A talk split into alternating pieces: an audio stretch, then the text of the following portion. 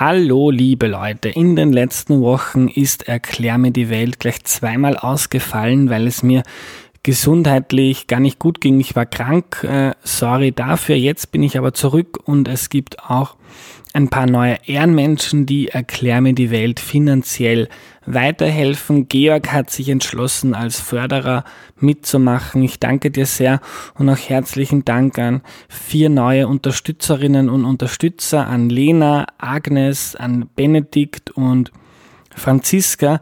Jeder von euch, der einen kleinen Beitrag leistet, macht das hier möglich und das ist einfach großartig. Danke. Jetzt aber zur heutigen Folge.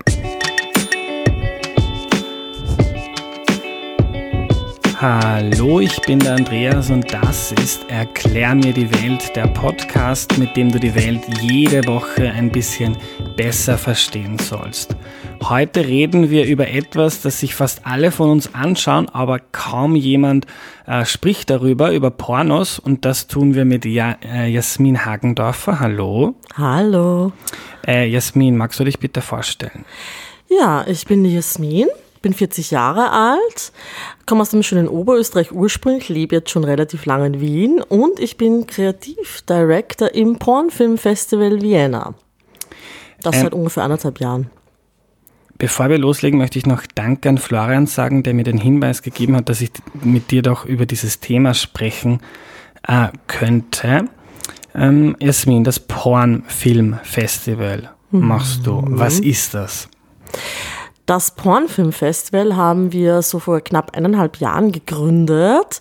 Und zwar ich und drei andere Menschen gemeinsam, die einfach der Meinung sind, dass Wien erstens sowas wirklich mal brauchen kann, dass es notwendig ist, einfach auch ein Pornfilmfestival zu haben in der Filmlandschaft. Und wir wollen eigentlich einen offenen Raum schaffen, wo man ganz offen über Sexualität, Pornografie miteinander diskutieren kann, reflektieren kann. Und ja, da bietet sich natürlich ein Filmfestival sehr gut an, weil ein sehr guter Einstieg in das Thema, ist ein sehr leichter. Mhm. Und euer Ziel ist, dass man lockerer oder unkomplizierter darüber spricht, über dieses Thema. Oder was wollt ihr erreichen? Damit? Also ich denke, prinzipiell ist es mal gut, das ins Bewusstsein zum Rücken, dass Pornografie ein sehr großer Teil unserer Gesellschaft ist. Ich meine, fast jeder, auch wahrscheinlich deiner Zuhörer, wird schon einmal im Leben zumindest einen Porno gesehen haben.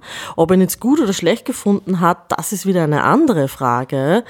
Aber ich denke mir, es ist wirklich so weit schon verbreitet, ähm, dass man einfach darüber reden muss, dass man äh, auch aufzeigen muss, dass es äh, vielleicht eine andere Art der Pornografie gibt, als das, was man jetzt auf diesen typischen Online- Plattformen eigentlich sehen kann, dass es schon was anderes eigentlich gibt und auch bewusst zu machen, dass im Porno sehr viele politische Themen auch zu finden sind. Es ist eine Widerspiegelung einer Gesellschaft eigentlich. Mhm. Und da muss man eigentlich, finde ich, sehr viel drüber reden dann. Ja. Ähm, du hast schon gesagt, es gibt andere. Ich vermute, auf eurem Filmfestival wir werd, werdet ihr keine klassischen YouPorn-Pornos spielen. So, was, was sieht man bei euch? Oder? Äh, bei unseren Filmfestivals sieht man prinzipiell äh, im äh, Alternative Porn, nennt sich das Ganze, der halt einfach abseits des sogenannten Mainstreams sich befindet. Sprich, das sind kleine Indie-Produktionen, die halt verschiedene Schwerpunkte haben. Das sind durchaus auch feministische Produktionen. Das sind ähm, queer-friendly Produktionen. Ähm, das ist einfach ganz viel Unterschiedliches, wie man das auch visuell äh, gestalten kann. Und wir wollen einfach mal zeigen, wie so ein Spektrum eigentlich eine Bandbreite aussehen kann. Das tun wir übrigens nicht nur mit Filmen. Ähm, wir zeigen auch nicht nur explizit das bei den Filmen. Wir haben natürlich schon unsere Short-Programme, also unsere Porn-Shorts. Aber prinzipiell zeigen wir auch ganz viele Spielfilme, die sich halt rund um das Thema drehen, Dokumentarfilme, wo man einfach ein bisschen auf einer anderen Informationsebene Zugang finden kann. Oder wir haben auch ganz viele Diskussionen und Vorträge oder auch Workshops, wenn man mal in andere Themen reinschnuppern möchte. Mhm. Ich habe im Vorfeld sehr viele Fragen von meinen Hörerinnen und mhm. Hörern gesammelt. Ich versuche die durchzuackern. Ja, ich bin eine, sehr gespannt. eine, die sehr aufgekommen ist, ist so eine ganz eine triviale. Warum sind die klassischen Pornos, die die meisten Menschen schauen, im Internet gratis, auf den Mainstream-Plattformen, YouPorn, Pornhub und Co., warum sind die so, wie sie sind? Also so Stereotyp, der Mann immer so grob dominant, warum ist der äh, generell ist sind fast alle Pornos auf Männer hingerichtet. Die Frau dient dazu, den Mann irgendwie glücklich zu machen und dann ist der Sex vorbei. Hm. Warum ist das so? Warum ist das so? Das ist jetzt eine sehr, da muss ich wahrscheinlich einen sehr langen Bogen jetzt ziehen. Ich denke, das ähm, ist ein bisschen so ähm, basierend auf der Geschichte auch eigentlich. Es kommt halt auch schon mal drauf an, wie man Pornografie prinzipiell definieren würde, was ja super schwer ist, was wir auch in unserem letzten Jahr eigentlich als Fragestellung mal an die Besucher geworfen haben. What is Porn? Ja, aber man könnte sagen, wenn man jetzt die ersten Höhlenmalereien nimmt, wo man, keine Ahnung, eine Vagina gesehen hat, war das vielleicht schon Pornografie? Also diente das der sexuellen Erregung bis hin zu, ja, ähm, ich denke, so richtig, ähm, richtige Produktionen sind vor allem filmischer Natur, das müssen wir jetzt gleich mal so herunterbrechen, sind so ungefähr aber auch schon 1900 herum entstanden. Und da beruht das auch so ein bisschen drauf, wahrscheinlich, worauf du jetzt in deiner Frage da abzielst. Ähm, es ist halt damals prinzipiell schon auch in Österreich produziert worden. Also unsere erste Filmproduktion überhaupt in Österreich war eine Pornofilmproduktion, eine okay. Erotikfilmproduktion. Mhm. Die sogenannten Saturn-Filme, die in den 1905er, 1906er Jahren produziert wurden. Das waren sogenannte Herrenabendfilme damals und ja, da kann man sich dann schon ein bisschen vorstellen. Das ist natürlich für eigentlich wirklich einen männlichen Betrachter geschaffen worden, auf ihn abgezielt worden. Ich meine, natürlich haben wir uns da gesellschaftlich noch so weit befunden, dass ganz klar es sehr patriarchal strukturiert war äh, und ganz klar immer auf den Mann noch ausgerichtet war, das Gesellschaft, was ja auch heute natürlich noch ist, aber da beruht das drauf so ein bisschen, dass es eben für den männlichen Blick erschaffen wurde. Und da hat sich noch nicht so viel geändert, aber immerhin gibt es ja schon neue Lichtblicke sozusagen. Mhm. Die Bettina fragt, warum es so wenig für Frauen gibt. Jetzt hast du gesagt, okay, mhm. das ist entstanden, weil es für Männer gemacht worden ist, aber wir leben in einer, ähm, in einer kapitalistischen Welt und man würde sich denken, mhm. die Mehrheit der Menschen auf, äh, in Österreich oder auf der Welt sind Frauen. Es wäre doch mhm. ein Markt, viele Frauen schauen gerne Pornos. Warum gibt es so wenig für mhm. sie? Ich würde mal prinzipiell sagen, dass die, vor allem die Industrie, also die Wirtschaft, die wirklich hinter ganz vielen Online-Plattformen ja dahinter steht, ähm, prinzipiell das ähm, sehr schwer für sich entdeckt hat und sehr spät.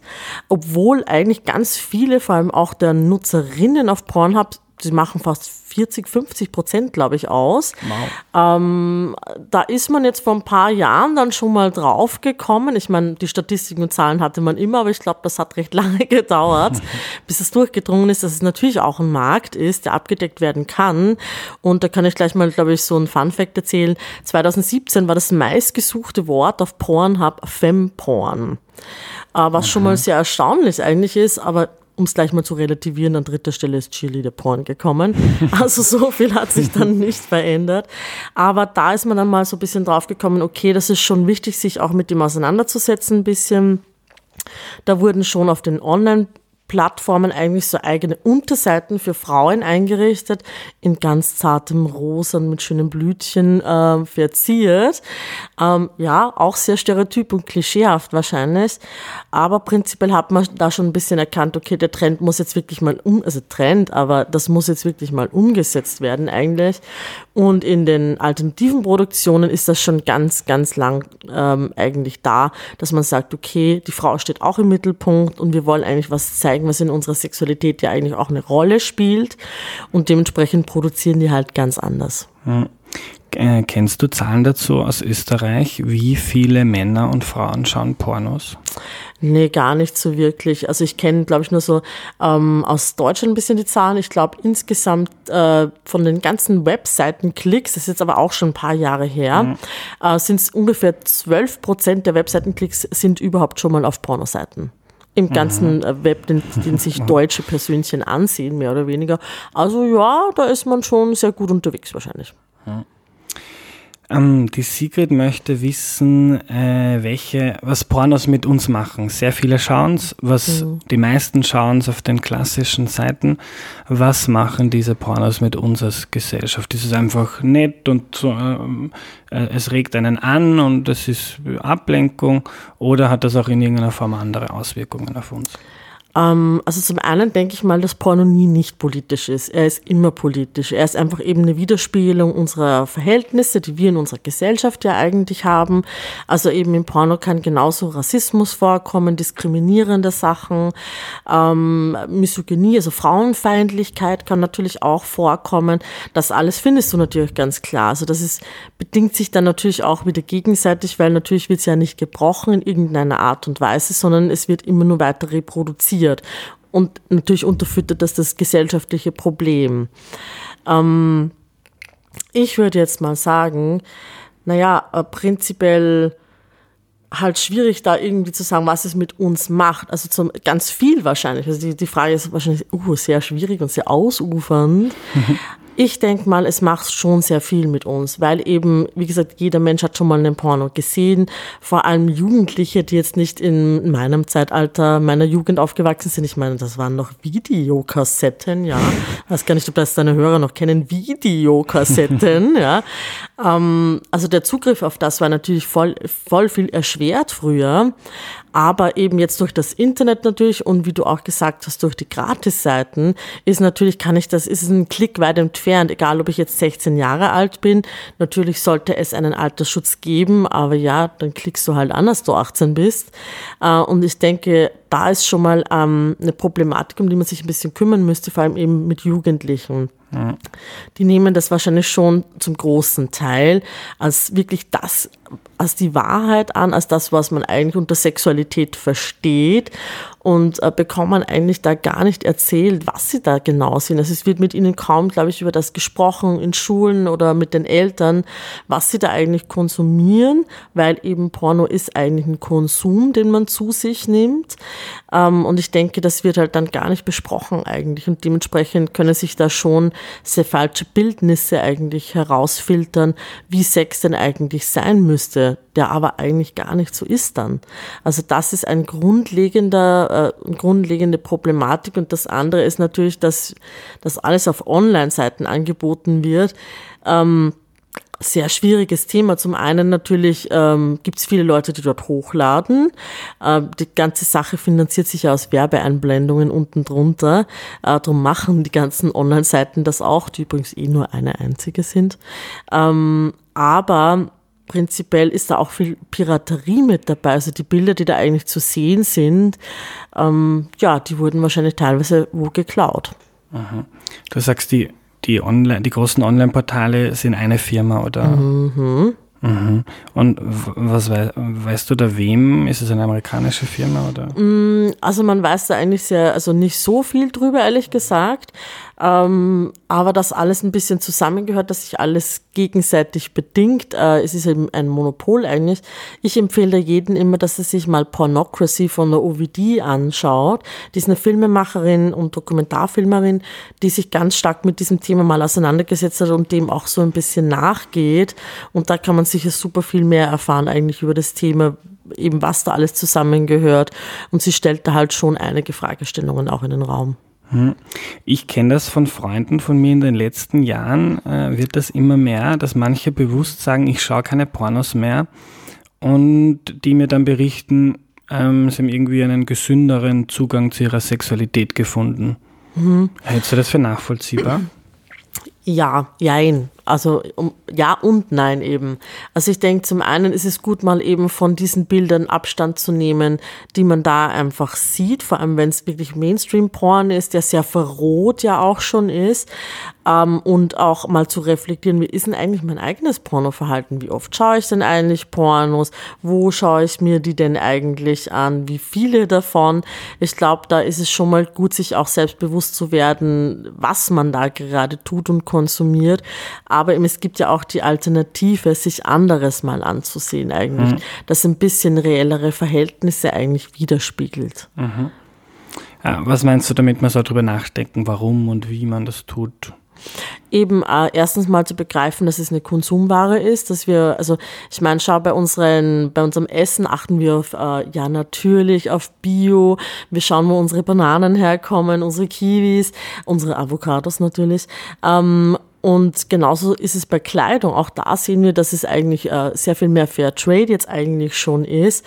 Aber da ist bei Porno noch nicht dieses Bewusstsein angekommen, dass das ja eigentlich eben auch ein Konsum ist, den ich zu mir nehme, für den ich erstens mal eigentlich zahlen müsste, um fair auch dem gegenüber zu sein, der das ja produziert, der das macht, äh, den Darstellerinnen und Darstellern. Das fehlt halt noch so ein bisschen und es gibt halt natürlich kein Öko-Label in der Pornoindustrie. Schade ist es, dass es das nicht gibt, aber ist noch ein bisschen unrealistisch. Ja. Ähm, was weiß man darüber, wer die Menschen sind, die man im Porno, also auf YouPorn oder Pornhub und auf den anderen großen Seiten sieht? Ich denke, also sehr viele Personen äh, haben ja eh öffentliche Profile auch, also da kann man sicher auch ein bisschen nachsehen. Ähm, aber es muss einem schon bewusst sein, dass wirklich sehr, sehr, sehr, sehr, sehr, sehr, sehr viel produziert wird. Ich habe da, glaube ich, noch eine Zahl im Gedächtnis. Ich hoffe, ich zitiere die auch richtig. Ich glaube, dass insgesamt äh, vier Millionen Pornos pro Tag, glaube ich, produziert werden. auf äh, irgendeine Art und Weise. Dafür sind aber auch ganz viel ähm, Amateur mit dabei, mhm. ganz viel äh, eher Fotoproduktionen. Ähm, ich hoffe, ich zitiere die Zahl jetzt richtig. Aber ich, also nur, dass man mal so ungefähr im mhm. Kopf hat, was da alles alles eigentlich wirklich gemacht wird. Und dementsprechend, ja, schwer da den Überblick zu behalten, äh, auch zu sehen, wer da eigentlich dahinter steht, wer sind die Darstellerinnen, wie geht's denen eigentlich damit. Das ist halt insgesamt für den Konsumenten eben super, super schwierig nachzuvollziehen. Mhm. Da kann ich immer nur den Rat geben, eben mal zu sowas wie zu unserem Festival zu kommen, sich auf unserer Homepage mal umzusehen. Wir laden ja ganz viele Produzentinnen auch ein und Produzenten, Regisseurinnen, äh, mit denen auch vor Ort normalerweise reden kann, wo man auch ein bisschen ein Gefühl dafür kriegt, ja, wie wird denn eigentlich produziert? Man kann offen diese Fragen auch einfach mal stellen, weil wie gesagt, ich glaube, als Konsument ist eigentlich das Einzige, was notwendig ist, ist sich zu informieren, weil am Produkt alleine kann ich gar nichts sehen. Mhm. Aber wenn du meinst, ich soll mal über, oder Menschen sollen sich überlegen, was sie sich da anschauen, wie das produziert worden ist, mhm. wie es den Menschen geht, die das machen, ob die fair bezahlt werden.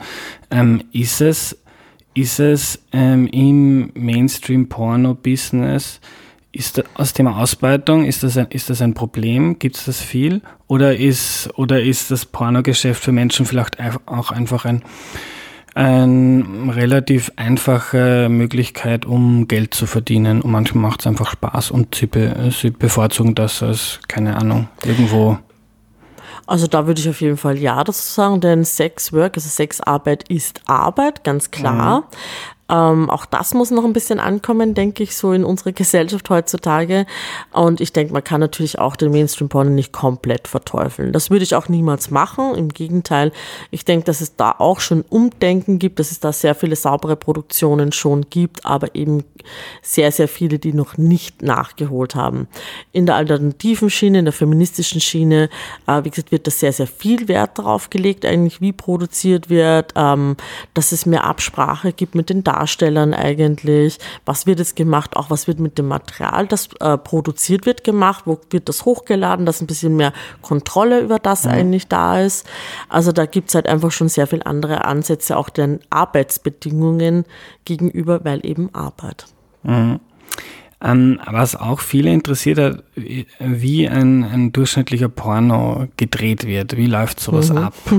Weißt du da was drüber? Puh, da kann ich jetzt aus meiner Position nur sehr schwer beantworten. Äh, war noch ke bei keiner Produktion mit dabei.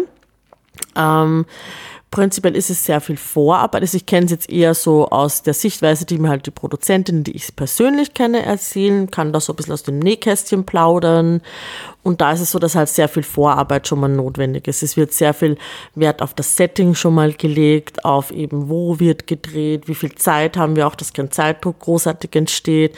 Es wird sehr viel Rücksprache gehalten mit den Darstellerinnen und Darstellern, ähm, dass sich die auch wohlfühlen, was wollen sie überhaupt machen, was ist zum Beispiel No-Go, das sie mhm. machen wollen.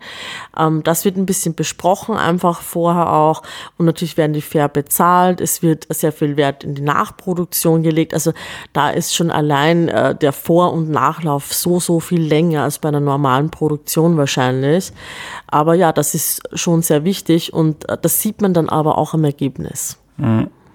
Und weißt du, ob, ob im Pornogeschäft viel mit äh, Pillen und anderem Zeug gearbeitet wird, weil ich, wenn ich mir vorstelle, wenn ich Sex habe und da stehen drei Leute mit einer Kamera und mhm. vielleicht noch ein Tonmann dabei, ich weiß nicht, äh, ob ich Lust bekommen würde. Mhm.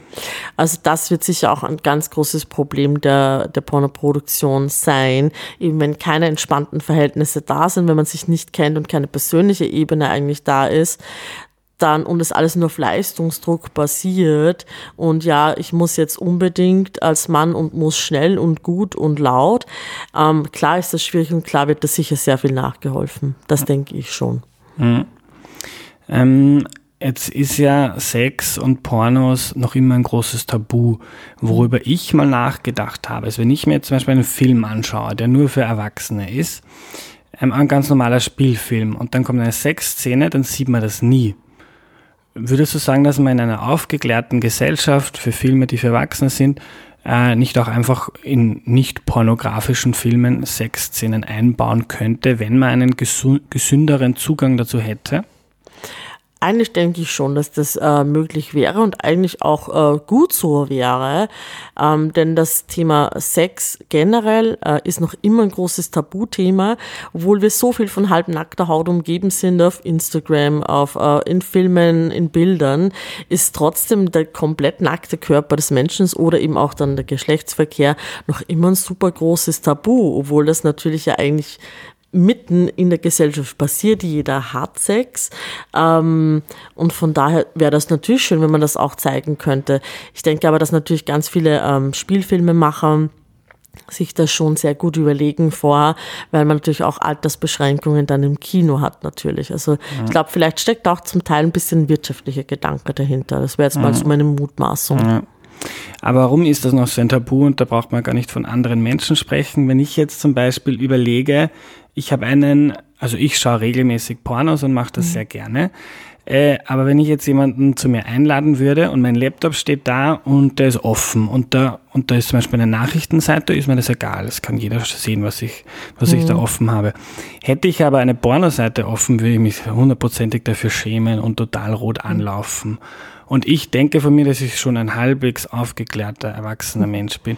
Warum ist das noch immer warum ist das noch immer so ein, ein Tabu, obwohl man weiß, dass je, fast jeder andere Mensch das auch tut? Also das hat ganz viel mit dem Thema Scham dazu das, äh, zu tun.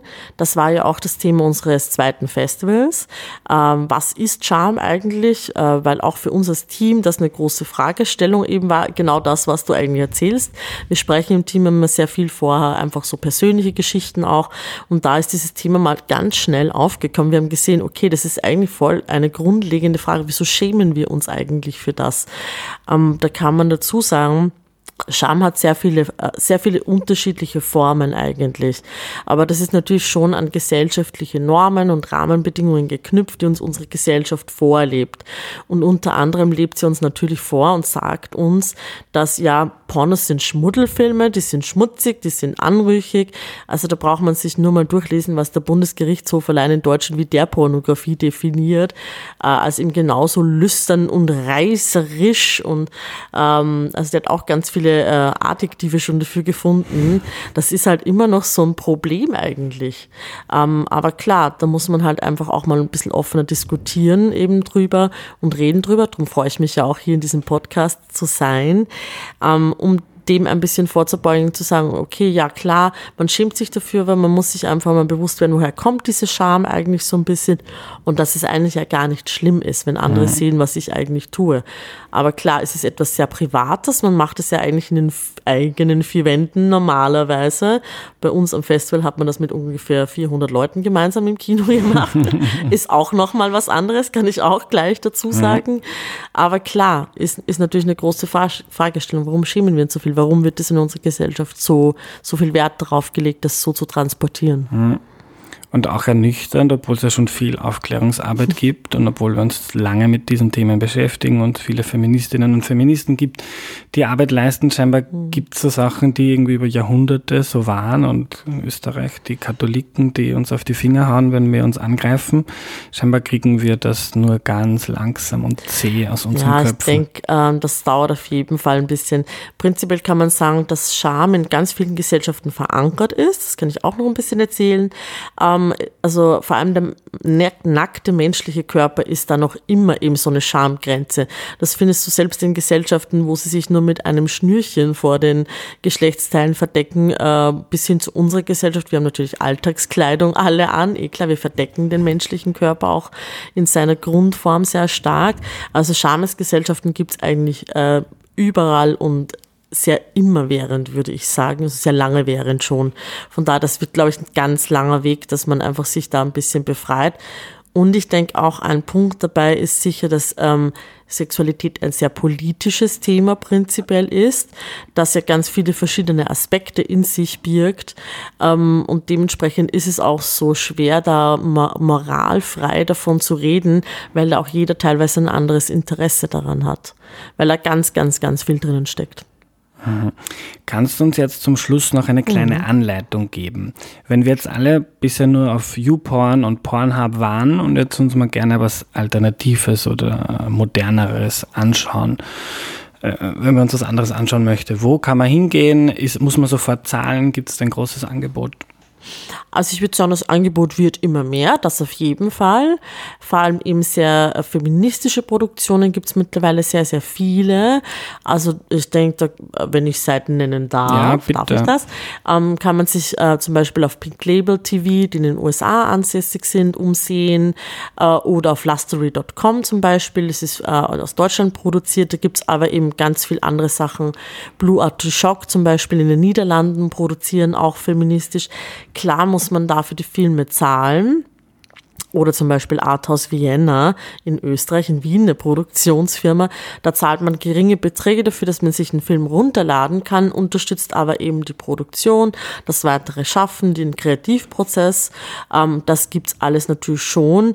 Ich glaube, wichtig ist, dass man immer so ein bisschen schaut, okay, was ist so, man kann auch so Schlagworte mal googeln wie Fairtrade Porn, Ethical Porn, also ethisch korrekter Porn und sich da einfach mal ein bisschen ansehen, was da alles rauskommt dabei und ich denke, dass das Angebot immer größer wird und auch feministische Produktionen werden nicht nur von Frauen gesehen, sondern die haben von den Menschen, die es runterladen, meistens auch knapp 50 Prozent Männer mit dabei. Mhm. Ich denke, auch Männer sehen sich in den, in den Produktionen, wie wir es jetzt auf Pornhub, YouPorn und so weiter sehen, oft nicht wieder. Man möchte nicht immer dieser dauergeile Hengst einfach mhm. sein, mhm. um es jetzt mal ganz äh, brachial zu sagen, sondern die sehen ja auch, okay, ich möchte eigentlich auch ein anderes Bild von mir selbst ja geworfen haben.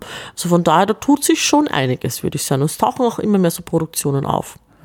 Aber so diese eine große, das quasi das alternative YouPorn gibt es nicht.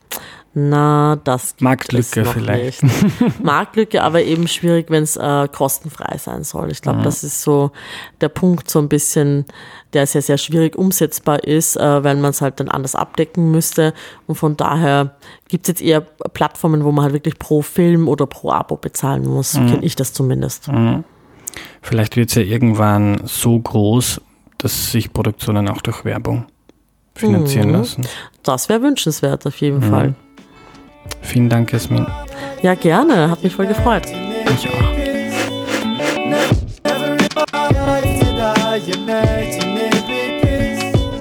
Wir lernen also, Sex ist noch immer ein Tabu, eines, das seit längerer Zeit versucht wird aufzubrechen und eine, die das in Wien stark betreibt, ist Jasmin.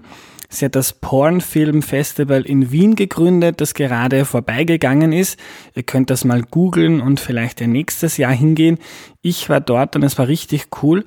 Eine Doku, die mir Jasmin äh, empfohlen hat, ist Pornocracy. Den gibt es zum Beispiel auf Amazon Prime und da geht es darum, wie das Pornobis so funktioniert. Muss ich mir aber sel selbst erst ansehen. Äh, alle Infos zu den Pornoseiten, die Jasmin empfohlen hat, findet ihr in der Podcast-Beschreibung. Was ich mir von heute mitnehme, ist, dass wir einfach viel mehr über das Thema reden müssen, dann geht das Tabu schneller weg und das macht unser Leben schöner und leichter, weil es eben nett ist, wenn man sich für etwas, das man gerne tut, nicht mehr schämen muss. Und vielleicht noch wichtiger für unsere Jugend, die mit 12, 13 vielleicht schon Pornos am Handy schaut und das dann für die Realität hält, denen ist sehr geholfen, wenn sie in einer Gesellschaft leben, in der über das Thema Sex gesprochen wird, ob das jetzt in der Schule ist, daheim in der Familie, in den oder in den Medien. Wir müssen uns alle, glaube ich, einfach ein bisschen weniger scheißen. Ich werde an dem Thema dranbleiben. Jasmin hat mir ein paar sehr interessante Gäste vorgeschlagen. Und wenn ihr noch Ideen habt, was ich rund um, rund um das Thema Sex hier im Podcast behandeln könnte, dann schreibt mir einfach. Ihr wisst ja wo, WhatsApp, Instagram, Facebook oder Twitter. Meine Accounts findet ihr da ziemlich einfach. Das war's für heute. Wenn ihr den Podcast gerne hört, dann denkt bitte darüber nach, ob ihr ihn nicht finanziell unterstützen möchtet. Ich bin darauf angewiesen und nur so ist Erklär mir die Welt möglich. Alle Infos dazu auf erklärmir.at. Bis zum nächsten Mal. Tschüss.